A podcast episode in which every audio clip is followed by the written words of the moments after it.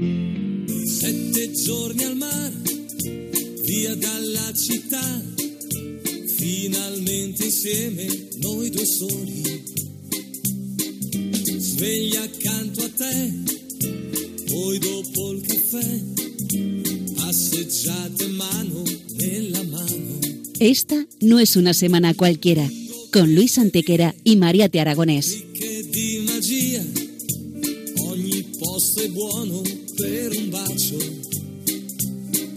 Hola a todos, bienvenidos una vez más al programa Esta no es una semana cualquiera en Radio María, con un servidor de ustedes Luis Antequera. y Mariate Aragonés.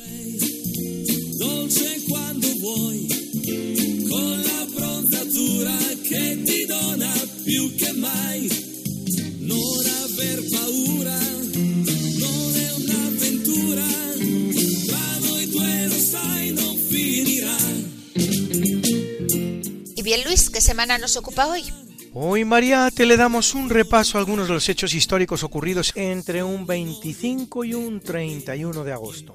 Una semana que no es una semana cualquiera, siete días, sette giorni, como dice nuestra sintonía, en los que han pasado a lo largo de la historia cosas que ni se imaginan nuestros oyentes, porque la historia es así, mejor y más fantástica que la más increíble de las fantasías. Comencemos pues.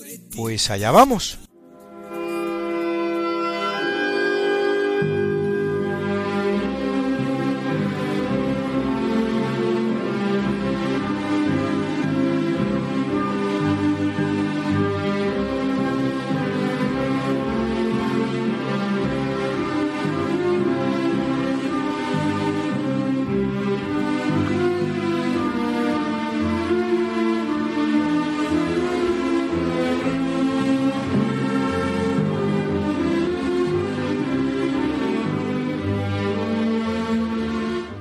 475 después de Cristo, el general romano Flavio Orestes hace emperador a su hijo Rómulo Augustulo. Apresado y derrocado por el érulo Odoacro, que sin embargo no lo ejecuta, será el último emperador romano de Occidente. Curiosamente porta el nombre del fundador de Roma, Rómulo, y el de su primer emperador, Augusto, algo que volverá a ocurrir cuando un milenio después caiga el Imperio Romano de Oriente, donde reina Constantino XI, llamado como el fundador de Constantinopla, Constantino I o Constantino el Grande, el mismo que despenaliza el cristianismo. Quizás por esa razón no ha habido nunca en Roma un papa llamado como el primero, y parece bastante improbable que lo haya.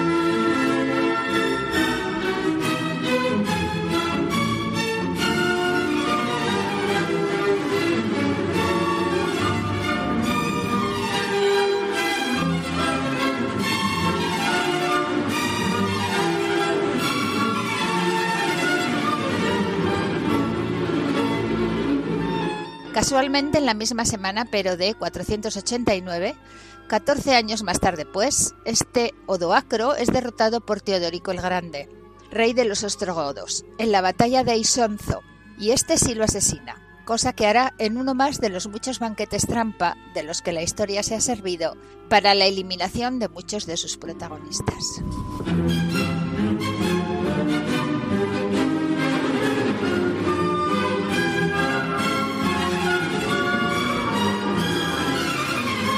En 1282 en Trapani desembarca el ejército almogávar del rey aragonés Pedro III. Ante la huida de Carlos de Anjou, el rey francés que reinaba en la isla, se dirige a Palermo, donde Pedro es coronado rey de Sicilia. La isla de Sicilia permanecerá vinculada a las coronas hispánicas desde ese momento hasta 1714, es decir, nada menos que cuatro siglos y medio, como también lo estará todo el sur peninsular italiano, el reino de Nápoles, durante más de dos siglos y medio, desde 1442 hasta 1714 también. Un periodo de tiempo que ni de lejos han cumplido todavía estas regiones como parte de la República de Italia, apenas 151 años.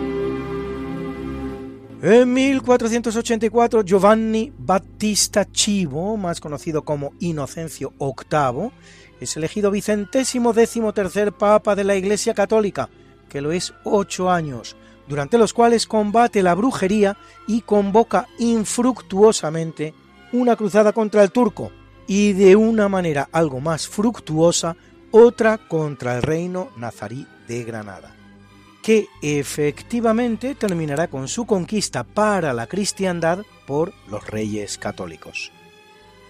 Cuenta el cronista Stefano Infesura que antes de morir, su médico judío, Giacomo di San Genesio, hizo un intento de transfundirle sangre por la boca, para lo cual vació la de tres niños que naturalmente murieron, lo que apunta más bien a burda leyenda negra otra cosa.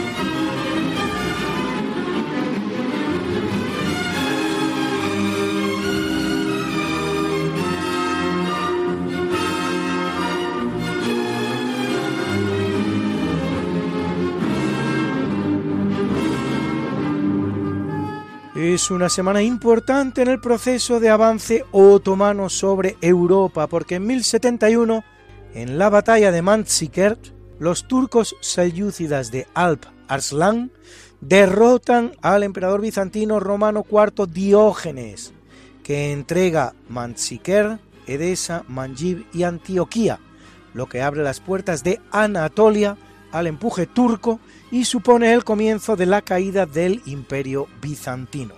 Aún habrán de pasar, no obstante, más de cuatro siglos hasta que se produzca la definitiva caída de Constantinopla en manos turcas.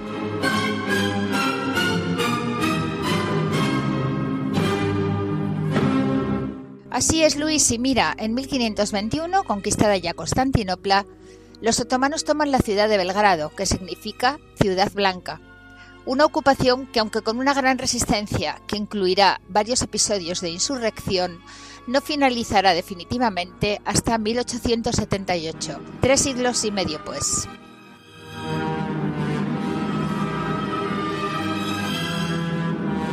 Solo cinco años después, Mariat, en la batalla de Moax, a orillas del Danubio, el turco Solimán II el Magnífico aplasta al ejército de Luis II de Hungría, que muere en la batalla, allanando así el camino hacia Viena, que será sitiada en 1529, la cual sin embargo será exitosamente defendida por un ejército que cuenta entre sus elementos con 700 de los mejores arcabuceros del mundo, todos ellos españoles, que aporta la reina, también española, María de Hungría.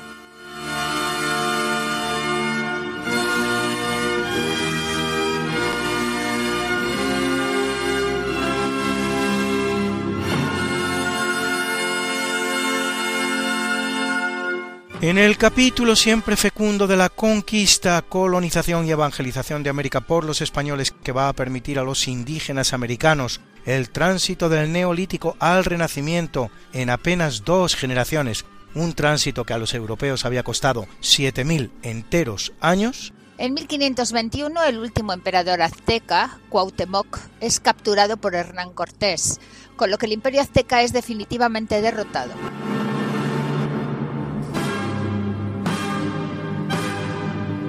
En 1542 la expedición del español Francisco de Orellana llega a la desembocadura del río Amazonas.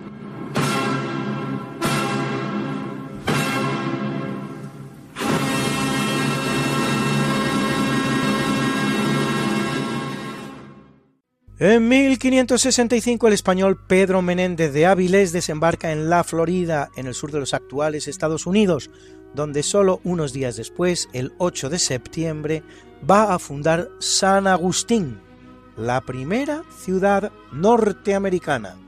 Haciendo posible todos ellos y muchos más tres siglos de Pax Hispana sin precedentes en la historia americana, la cual, una vez que España abandone el escenario, conocerá más de dos centenares de conflictos, tanto civiles como entre vecinos.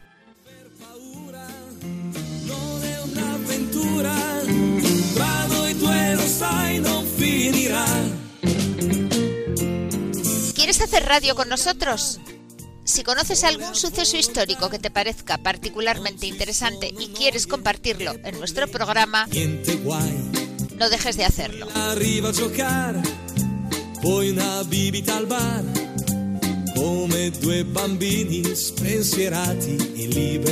Puedes grabar un MP3 de hasta 3 minutos de duración y enviárnoslo a esta no es una semana cualquiera, así como suena, sin puntos ni espacios, arroba radiomaria.es. Esta no es una semana cualquiera, arroba radiomaria.es. Y nosotros te lo emitimos en nuestro programa.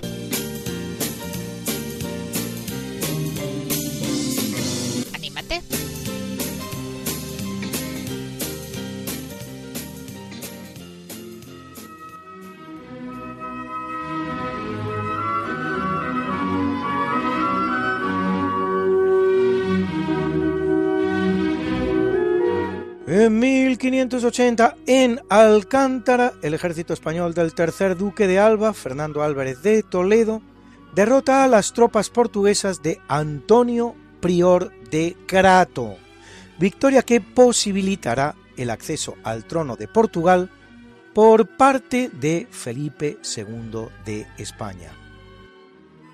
Sí, Luis, porque Felipe II es precisamente sobre quien recaían los legítimos derechos dinásticos al trono portugués, una vez muerto sin sucesión Sebastián I en la batalla de Alcázar-Quibir, en Marruecos, una batalla a la que acude personalmente contraviniendo los reiterados consejos que en sentido contrario recibía precisamente de su tío, el prudente rey Felipe II de España. Se inicia así una unión entre España y Portugal que, por desgracia, solo durará 60 años, hasta 1640.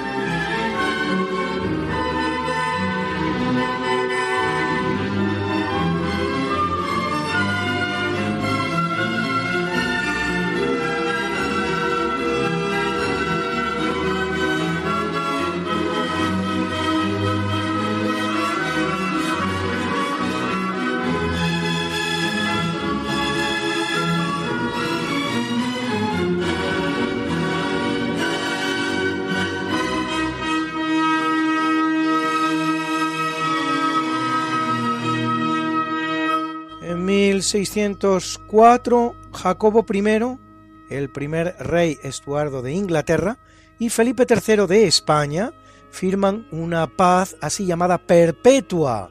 Todas las paces son perpetuas y ninguna lo es. Claramente favorable a España, que incluye el fin de la piratería inglesa, el compromiso inglés de no apoyar la rebelión holandesa contra España y la apertura del Canal de la Mancha al comercio español.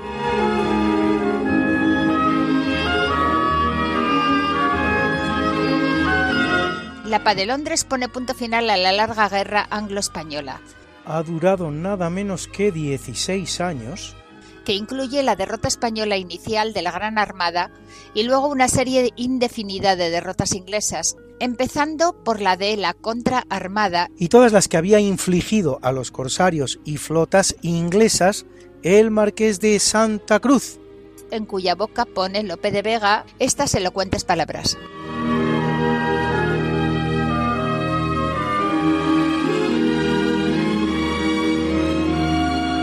El fiero turco en Lepanto, en la tercera el francés y en todo mar el inglés tuvieron de verme espanto. Rey servido y patria honrada, dirán mejor quién he sido por la cruz de mi apellido y con la cruz de mi espada.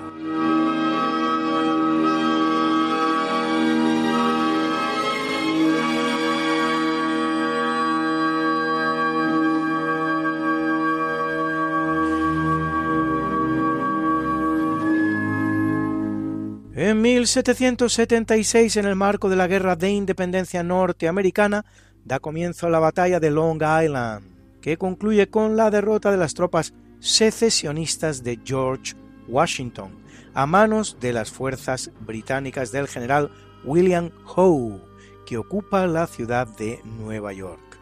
A pesar de este esperanzador comienzo para los británicos, tras una larga guerra que dura ocho años y gracias a la ayuda de franceses y españoles, los luego Estados Unidos conseguirán la victoria y con ella la independencia.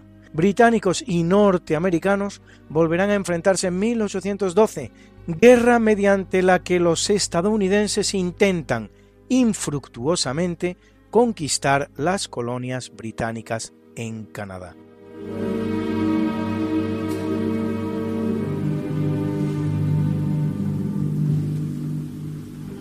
En 1813 tiene lugar la Segunda Batalla de San Marcial, en la que las tropas hispano-inglesas expulsan al ejército napoleónico de España.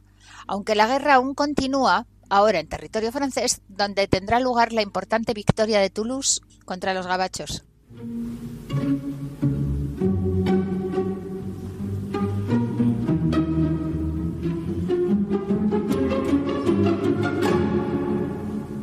En 1859, en la localidad de Titusville, en el estado norteamericano de Pensilvania, se perfora el primer pozo petrolífero de la historia. El hoy denostado petróleo, del que por cierto todavía quedan reservas en el mundo para aburrir, se pregunta uno de dónde pudo salir tanto ser vivo para producir tanto petróleo en nuestro planeta, hará mucho más agradable la existencia del ser humano sobre la Tierra, posibilitando una calefacción mucho menos contaminante que con otros combustibles y con ella las mejores condiciones de salubridad y el alargamiento de la vida. El transporte y gracias a él el comercio, el plástico y gracias a él tantos milagros que el ser humano ha producido con él gracias a Dios que había y aún hay petróleo sobre la tierra.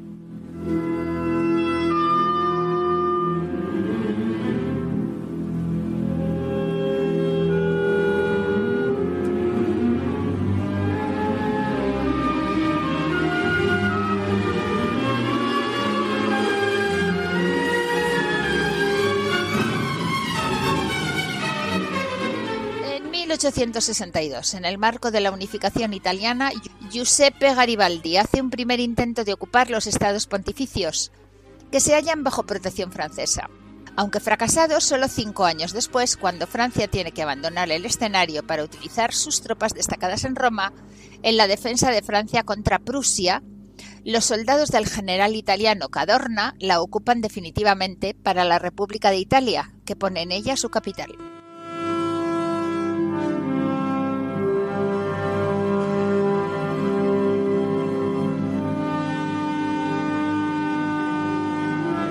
1883 se produce en Krakatoa, pequeña isla al este de Java, el fenómeno geológico más potente que registra la historia conocida.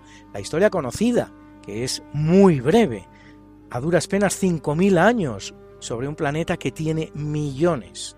Y hablamos de una erupción volcánica de una potencia 23.000 veces superior a la de la bomba atómica de Hiroshima, que hará desaparecer la isla, produciendo la muerte a 36.000 personas, ni siquiera en ella, sino en las pobladas islas cercanas de Java y Sumatra.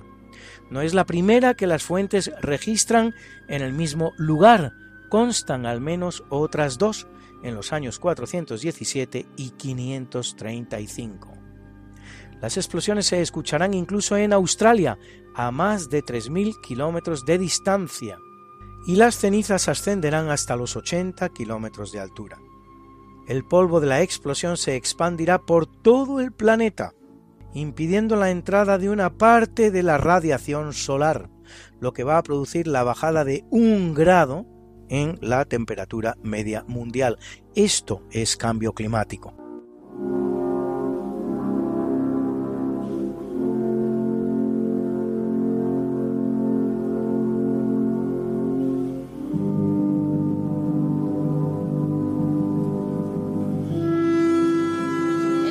1918, en Moscú, Lenin, presidente del Consejo de Comisarios del Pueblo, que acaba de pronunciar un discurso, recibe tres tiros de una mujer anarquista llamada Fanny Kaplan.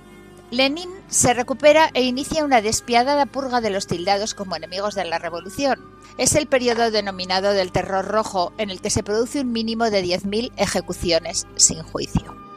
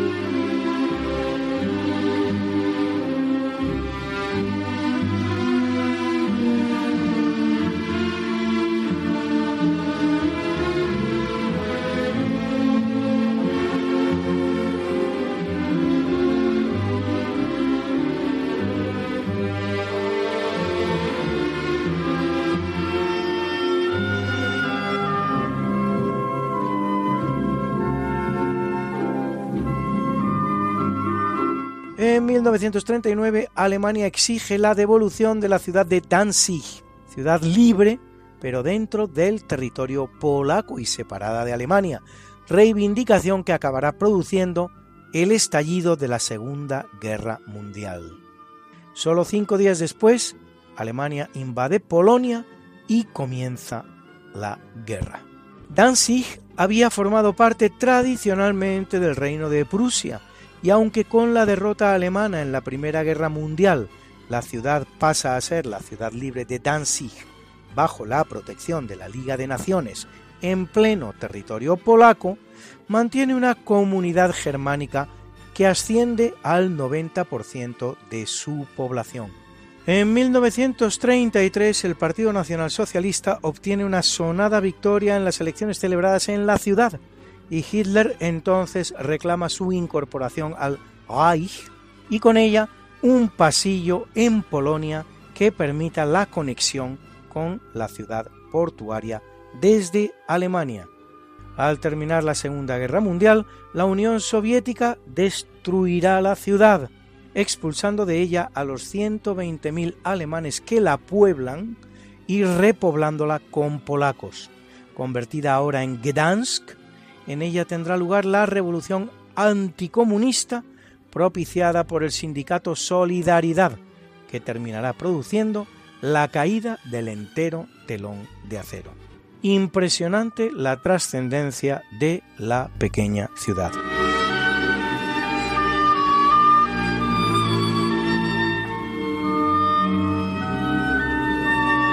Pocos días después tiene lugar una de las acciones de falsa bandera más importantes de la historia. Unos prisioneros disfrazados de polacos quiere decirse a los que los alemanes habían disfrazado de polacos, son abatidos en una radio alemana, lo que sirve de excusa a Hitler para acusar a Polonia del ataque y ordenar la invasión del país, dando comienzo así a la Segunda Guerra Mundial.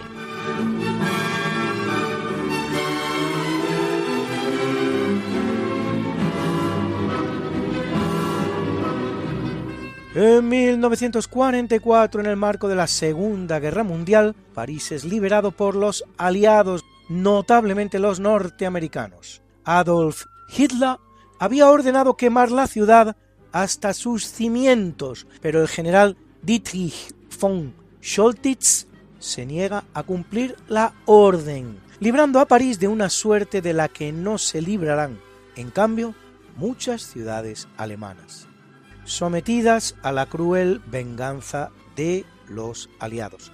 Al día siguiente, Charles de Gaulle se pone al frente del gobierno provisional francés.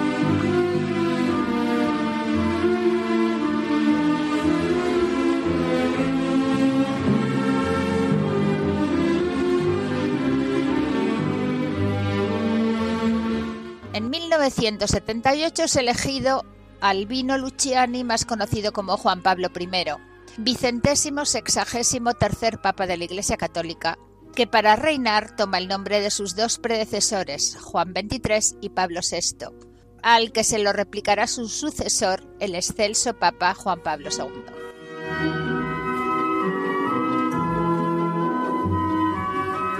Conocido como el Papa del Sorriso, el Papa de la Sonrisa, al parecer no quería ser elegido y aceptó la elección por no defraudar a los cardenales. Apenas reinará 33 días, al aparecer muerto en su cama, sin que se sepa bien la causa, pues no se le practicará autopsia. Aunque no tuvo tiempo de escribir ni una encíclica, sí nos deja un interesante libro titulado Illustrissimi, una colección de cartas que escribe a personajes como Jesús, el rey David, el barbero Fígaro, la emperatriz María Teresa, Pinocho o Charles Dickens. La idea es sensacional.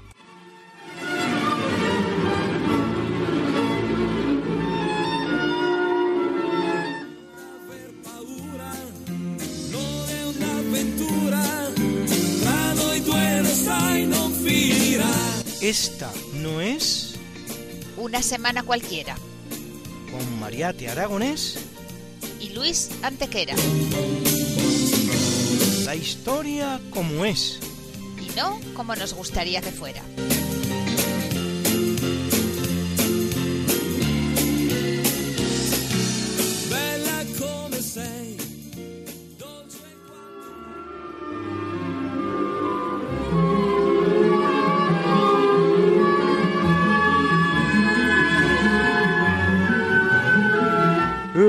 Capítulo del natalicio. En 1334 nace Pedro I de Castilla, llamado el Cruel, por unos y el Justiciero por otros, que acaba sus días asesinado por su medio hermano bastardo Enrique, que va a reinar como Enrique II, dando inicio a la que la historia llama la dinastía de los Trastámara, que no es sino una rama más de la dinastía de los Borgoña, que venía reinando en España desde los tiempos de Alfonso VI, hijo de la reina Urraca de León y del conde francés Raimundo de Borgoña.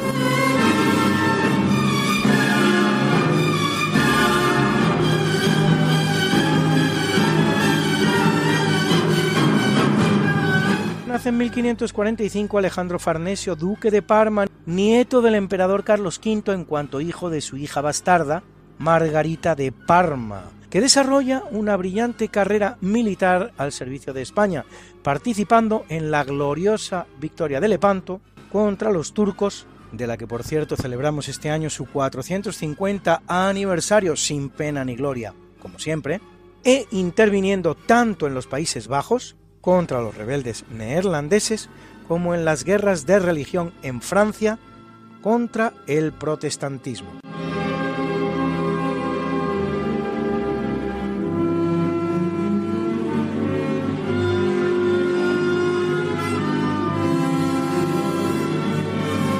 En 1749 nace Johann Wolfgang von Goethe, el mayor poeta alemán de todos los tiempos, autor de obras como la novela Wilhelm Meister o de obras de teatro como El Fausto, el célebre personaje que vende su alma al diablo. Menos conocida es su faceta científica, en la que escribe obras como Versuch die Metamorphose der Pflanzen zu erklären, conocida en español como La metamorfosis de las plantas o la Zur Farbenlehre, teoría de los colores.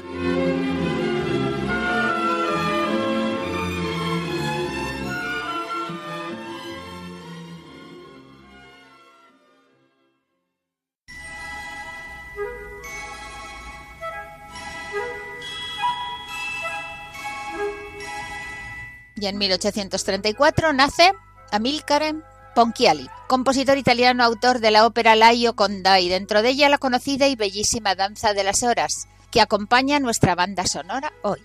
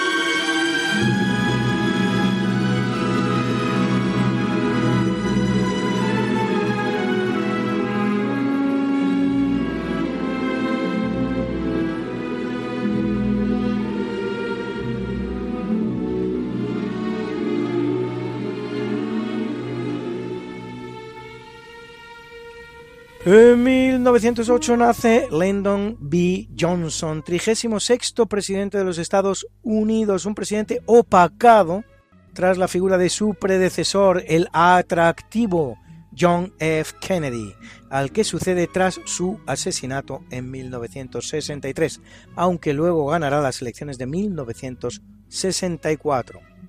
Inicia la ruinosa participación del ejército USA en la guerra del Vietnam, en la que, por cierto, cosa poco conocida, quiso implicar a España, respondiéndole Franco por carta, que se conserva, que se lo pensara dos veces antes de participar en Vietnam, porque las probabilidades para Estados Unidos de salir mal parado, como así fue, eran muy altas. Es también, sin embargo, Lyndon B. Johnson, el presidente de la Ley de Derechos Civiles de 1964, que impone por fin el imperio de los derechos civiles en un país que alardea de ser su gran adalid, aunque llegara tan tarde a ellos como 1964. Y cuando hablamos de derechos civiles, hablamos de derechos civiles, no de abstractas democracias y libertades. Un país donde un negro tenía la obligación legal de levantarse en el autobús para ceder su asiento a un blanco, donde tenía severas dificultades para votar y donde los matrimonios interraciales estarán prohibidos y perseguidos hasta 1967. En 1502, en 1502, la reina Isabel la Católica no solo no prohibía, sino que animaba a los españoles en América a tomar por esposas a las indígenas americanas.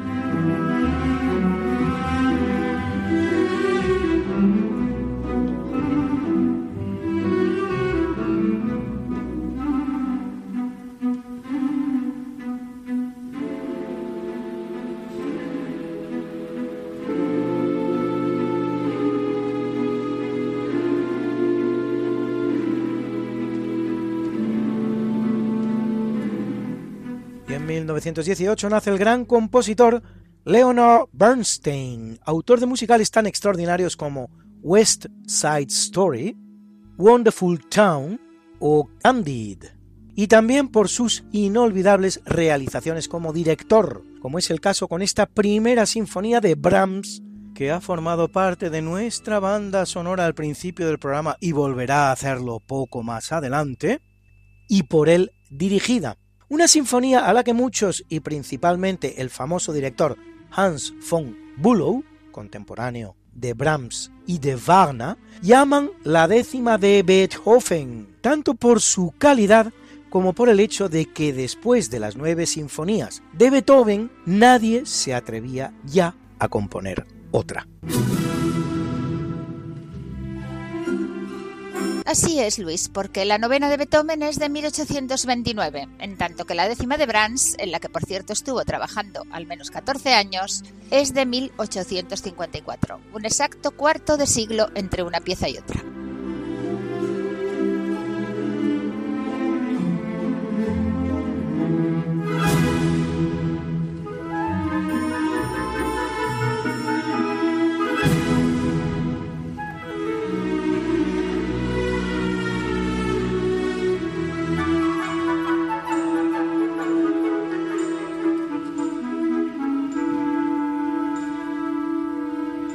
Nace en 1949 Richard Gere, uno de los grandes galanes de Hollywood, a quien hemos visto en películas como Oficial y Caballero, Pretty Woman o más recientemente en esa obra de arte del género musical que es Chicago.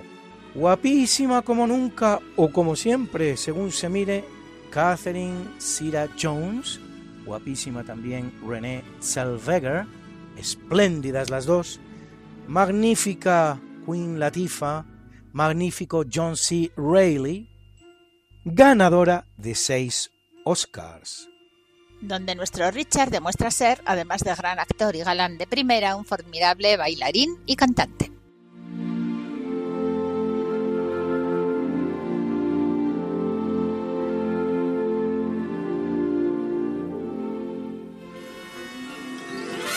Mr. Billy Flynn in the press conference rag.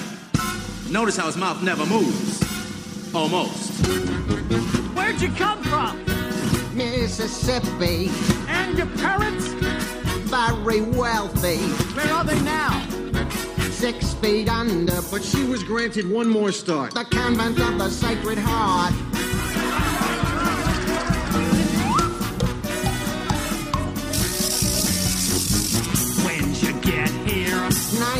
1920. How old were you? Don't remember. Then what happened? I met Amos and he stole my heart away. Convinced me to elope one day. Oh, you poor dear, I can't believe what you've been through. A convent girl, a runaway marriage. Now tell us, Roxy, who's Fred Casely? My ex-boyfriend. Why'd you shoot him? I was leaving. Was he angry? Like a madman. Still, I said, Fred, move along. She knew that she was doing wrong. Then describe it He came toward me with a pistol. from my bureau. Did you fight him? Like a tiger. He had strength and she had And none. yet we both reach for the gun. Oh yes, oh yes, oh yes, we both, oh yes, we both, oh yes, we both reach for the gun, the gun, the gun, the gun. Oh yes, we both reach for the gun, for the gun.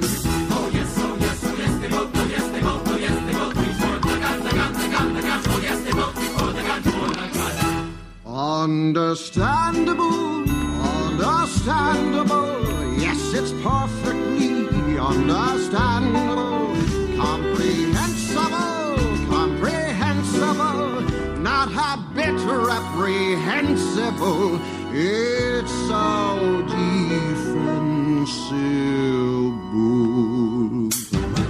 How you feeling? Very frightened. Are you sorry? Are you kidding? What's your statement? All I'd say is, don't my choo-choo jump the track. I give my life to bring him back. Stay away from jazz and liquor and the men who play for fun.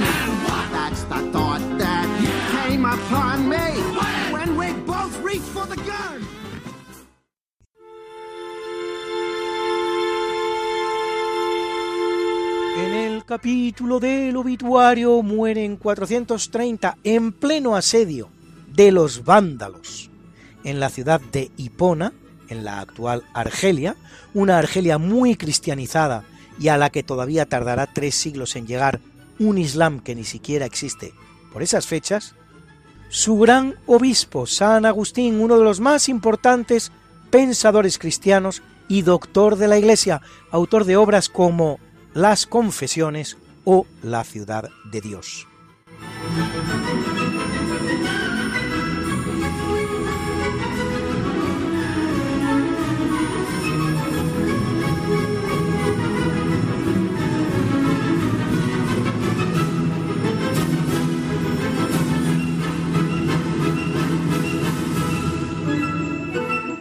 Cuanto a la ciudad de la que Agustín fue obispo, Luis Hipona o Hippo Regius será destruida por los vándalos en 430 después de Cristo, reconstruida por los árabes en el siglo VII como Beleb al-Anab, hoy Annaba, y hasta fue propiedad española entre 1535 y 1540.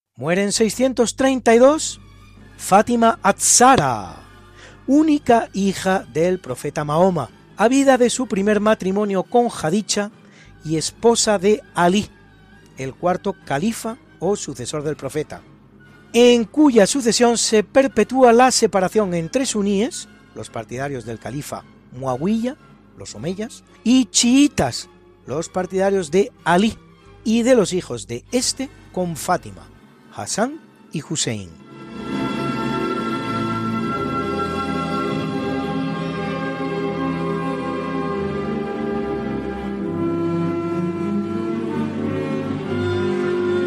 Muere en 1270, durante la octava cruzada por una epidemia de disentería, y mientras sitia la ciudad de Túnez, el rey Luis IX de Francia. Con fama de santidad por sus múltiples mortificaciones y por su piedad para con los pobres, Luis será apresado en Egipto durante la batalla de Damieta en el curso de la séptima cruzada. Amén de ello, comprará al emperador de Bizancio su fabulosa colección de reliquias que incluye la corona de espinas por una cantidad que equivale a un entero presupuesto anual francés y para albergarlas construirá la Sainte-Chapelle de París en un gótico sumamente ligero y luminoso, con la que se puede considerar la mejor colección de vidrieras góticas, que incluso inspirarán una reforma en la Catedral de Notre-Dame de París para aligerarla igualmente y dotarla de nuevas vidrieras y de mayor luminosidad. Luis será canonizado por el Papa Bonifacio VIII, celebrándose su onomástica precisamente ayer, 25 de agosto. Felicidades a todos los Luises, Luis.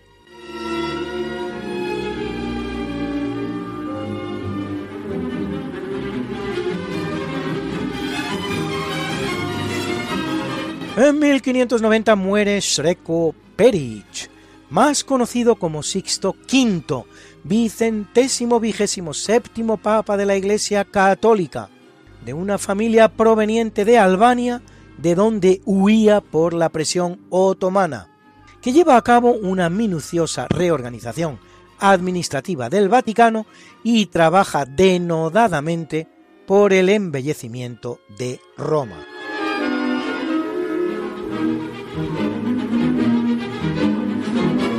En la bula cristiana Pietas emite una serie de medidas que mejoran las condiciones de vida de los judíos. Así, les permite vivir en Roma sin necesidad de residir en el gueto. El ejercicio del comercio. Abole la obligación de portar la rueda amarilla. Permite a los médicos judíos tratar a los cristianos. Una prohibición que más se diría un castigo a todos los cristianos que a los judíos, siendo como eran los mejores médicos de su época. Y otras.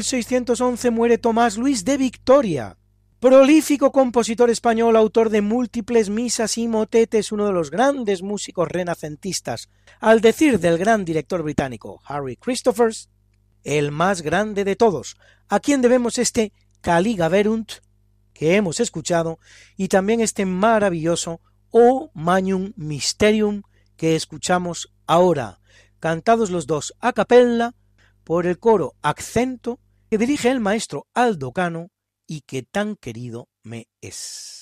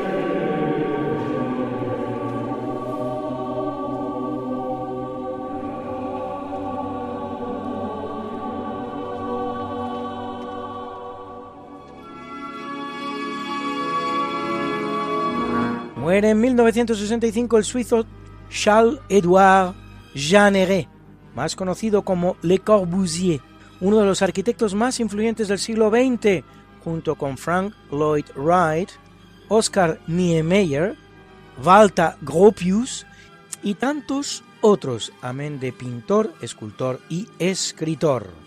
Idea el concepto de vivienda como machine à habiter, máquina de vivir, una arquitectura muy funcional sobre conceptos tales como la planta baja sobre pilotes, una estructura de pilares independientes de los muros, la que llama planta libre, la fachada libre sin función de carga, la ventana alargada, la terraza jardín, etcétera, etcétera.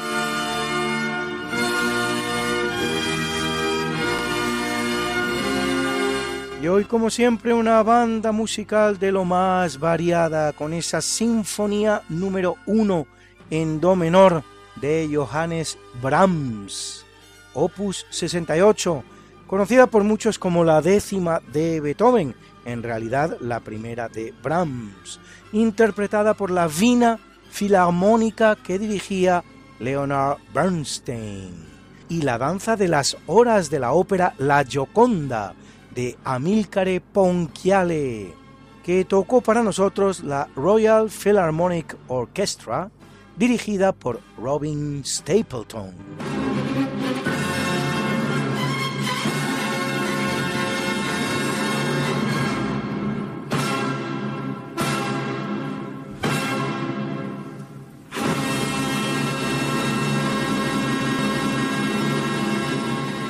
Hemos escuchado también The Press Conference Rag, de esa película sin igual, ese musical fantástico que es Chicago. Cantaba ese galán del cine llamado Richard Gere en una de sus mejores interpretaciones, como la de todos los que pasan por esa película.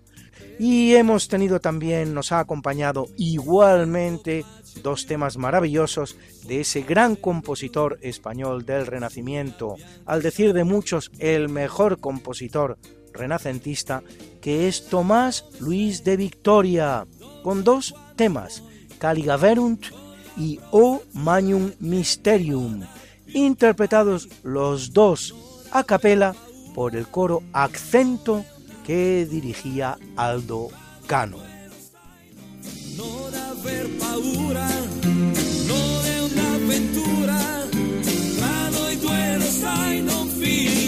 Esta no es una semana cualquiera, a que teníamos razón. La historia, ¿cómo es? Y no como nos gustaría que fuera. Hasta el próximo programa. Se despiden de ti, Mariate Aragonés y Luis Antequera. Pero yo te veo muy pronto en el programa de Javier Ángel Ramírez, Diálogos con la Ciencia, el jueves a las 12 de la noche, o lo que es lo mismo, el viernes a las 0 horas, con nuevos episodios de nuestra apasionante historia. No te lo pierdas. Les hemos ofrecido en Radio María Esta no es una semana cualquiera, con Luis Antequera y María Aragonés.